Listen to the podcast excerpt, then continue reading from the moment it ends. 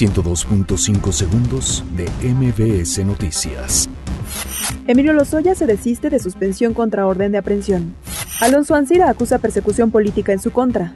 Rosario Robles acusa a la Fiscalía General de la República de violar el debido proceso. Niegan suspensión a Carlos Romero de Shams contra orden de aprehensión. Trasladan a penal de máxima seguridad a Esperanza N, implicada en caso Arts Pedregal. Marcelo Ebrard asegura que sigue a la baja el flujo migratorio en México. Ricardo Monreal pide a simpatizantes de Morena cuidar el proceso de transformación que vive el país. Altas temperaturas en Japón dejan al menos 11 muertos. La Secretaría de Salud anuncia Plan Nacional de Eliminación de Hepatitis C para 2030.